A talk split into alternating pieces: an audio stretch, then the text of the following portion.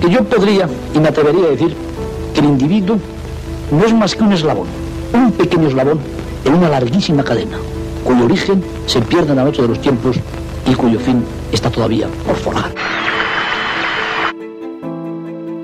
El aleteo de una mariposa se puede sentir al otro lado del mundo.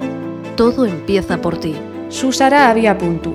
Onda ODS. Ona ODS. Una ventana abierta Unha fiestra aberta a un futuro sostenible. etorkizun jasangarri baten ardatz. Una finestra oberta a un futuro sostenible.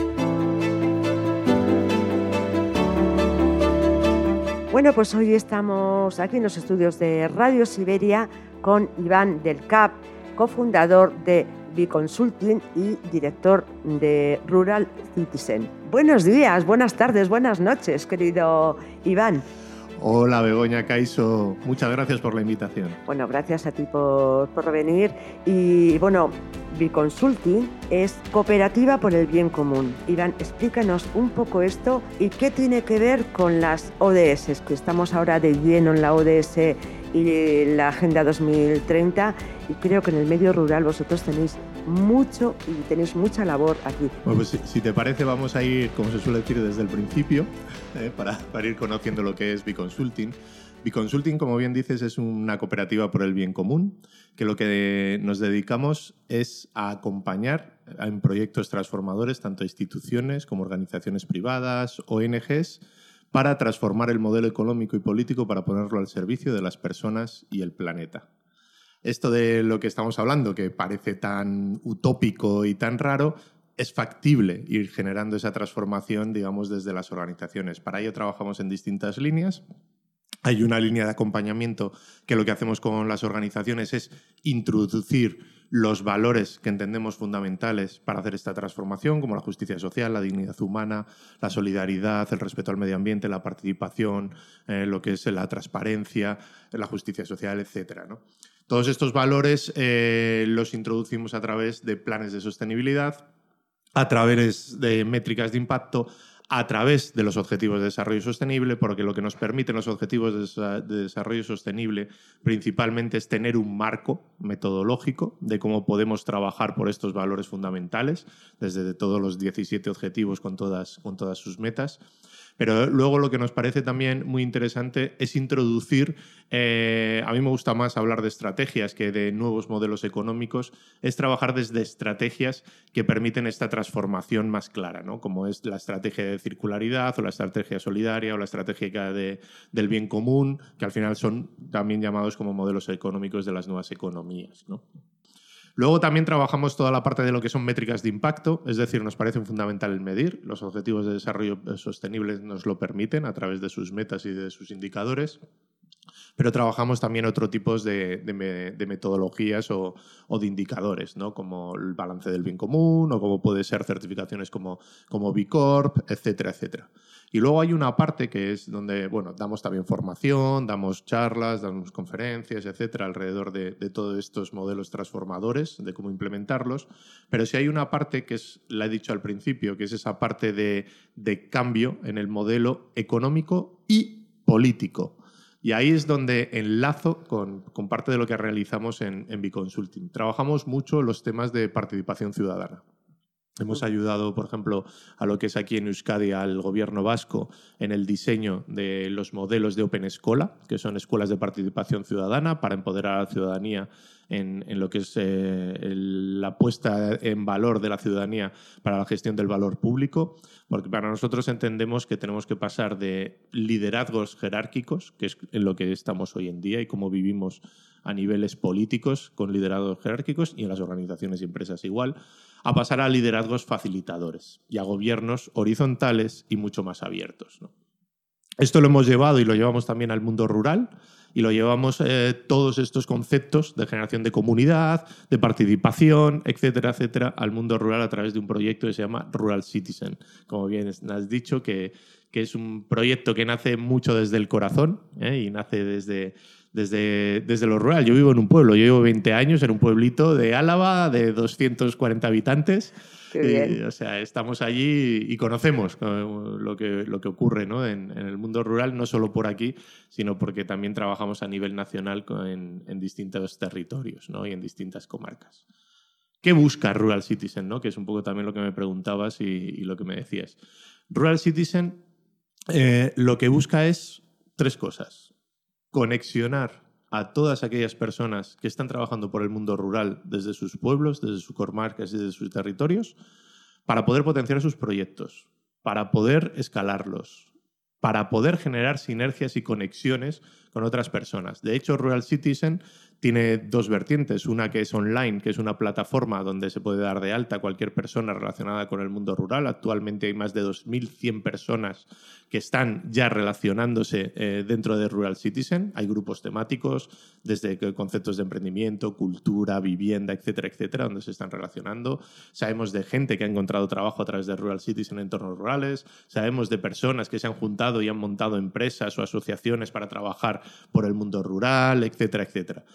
Porque todo lo que busca eh, Rural Citizen al final es esa parte de conexión, pero también el, cambiar las narrativas del mundo rural, entender que en el mundo rural, a día de hoy, puedes ejercer prácticamente cualquier profesión en un pueblo pequeño, siempre y cuando tengamos conexión a Internet. Que desde aquí sigo reivindicando siempre y en cada vez que me dan un micrófono a decir a todas las instituciones, pequeñas, grandes, medianas, hay que conectar España. Eso es fundamental.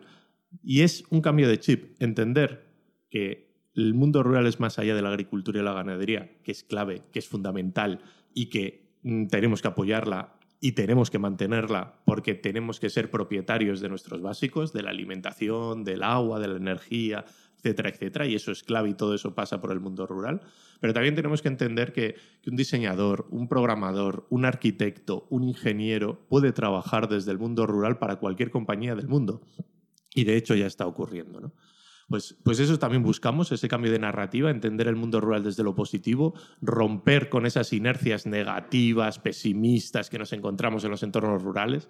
De hecho, yo, yo que me muevo a nivel estatal, a nivel nacional, mucho de lo que te encuentras es derrotismo. Se sigue diciendo de, hijo, si tú quieres tener futuro, vete a la ciudad. Entonces, desde ahí ¿eh? De- desde esa mirada también de cambio de narrativa en positivo, constructiva, de entender que el mundo rural está lleno de oportunidades, es desde donde trabaja Rural Citizen, con un montón de proyectos de activación. Empezamos con Rural Citizen en marzo del 2020, en plena pandemia, ¿eh? gestionando lo que es eh, esa comunidad y moviendo esa comunidad rural. Y desde ahí hemos generado más de 60 actividades, acciones de, de activación en territorios rurales. ¿no? Y desde las otras vertientes hemos dicho conectar es formar e informar. Formar a la gente que está en el mundo rural y los que están trabajando en el mundo rural en otras áreas que pueden necesitar, con formaciones pequeñas de dos, tres horas, que les permite pues, cómo acceder a ciertas ayudas o ciertos temas técnicos o tecnológicos o, o de cualquier otro tipo. Y a su vez informar de todo lo que ocurre en el mundo rural. A nivel eh, de, eh, de Álava, de, de Euskadi, eh, ¿habéis hecho algún proyecto eh, que haya destacado por encima de otros proyectos a nivel de España? Pues hay un proyecto que, está a 10 minutos de, mi pueblo, de Ollabarre. Es el Valle de Cuartango. En el Valle de Cuartango, para que la gente se sitúe, es en Álava. Es de las zonas más despobladas de Euskadi, por no decir la más despoblada. Es decir, tiene índices de despoblación muy altos. ¿Eh? lo que es la zona de- del Valle de Cuartango y parte de la zona de, de Añana. Allí lo que había en el siglo XIX, a finales del siglo XIX, había un antiguo balneario que luego a mediados del siglo XX fue transformado en, un centro internado salesiano y se abandonó a finales del siglo XX. En los últimos ocho años aproximadamente se vio que desde el propio municipio, desde el propio consistorio, que, que era un peligro, un edificio en ruinas, la gente metiéndose, bueno, te puedes figurar lo que puede ser. Estamos hablando de un edificio de 5.000 metros cuadrados, es decir, inmenso. Primero se tomó la decisión de derruirlo, Ah, qué pena, ¿no? porque se veía que era un problema. Estamos hablando de un pueblo de 432 habitantes, bueno, mejor dicho, de un municipio de 432 habitantes que tiene 20 núcleos poblacionales. Estamos hablando que hay núcleos poblacionales de una persona, de tres. El núcleo poblacional más grande es Zuacho de Cuartango, que es donde está este edificio y son 130, es decir, que estamos hablando de una zona de muy poquita gente. Claro, el presupuesto que tiene ese municipio es muy pequeño. ¿Cómo puede mantener o cómo rehabilita un edificio de ese tipo? Se decidió, llegó lo que es el presupuesto de demolición, que no está subvencionado, y mm, era el presupuesto de más de 10 años del propio, del propio municipio. Es decir, era inviable derrumbar ese edificio. Visto eso, lo que se vio es cómo podemos ir rehabilitando poquito a poquito, cogiendo ayudas, subvenciones, viendo tal. Y bueno, poco a poco se va rehabilitando, se va haciendo. Se trabajó también con, con lo que es la población y la ciudadanía de allí en qué interesaba, se hicieron procesos participativos para ver qué podía interesar que ocurriera dentro de ese edificio y se vieron dos líneas, una línea cultural y una línea de, emprendimiento y de empresa. Pues, pues a día de hoy podemos decir que, que, oye, pues entre todos, entre la parte privada y la parte pública, pues, pues hay 14 proyectos empresariales dentro de Cuartango, de Cuartango Lab, que así se llama. Lo hemos transformado y se llama un centro de innovación y de experimentación en el mundo rural, donde ocurren un montón de cosas, donde ocurren encuentros, donde ocurren charlas, donde ocurren congresos y donde ocurre, por ejemplo, el evento de la Gran Quedada Rural. Este es un proyecto que, que nace mucho desde la pasión y desde el corazón, como a nosotros nos gusta trabajar en, el mundo rural.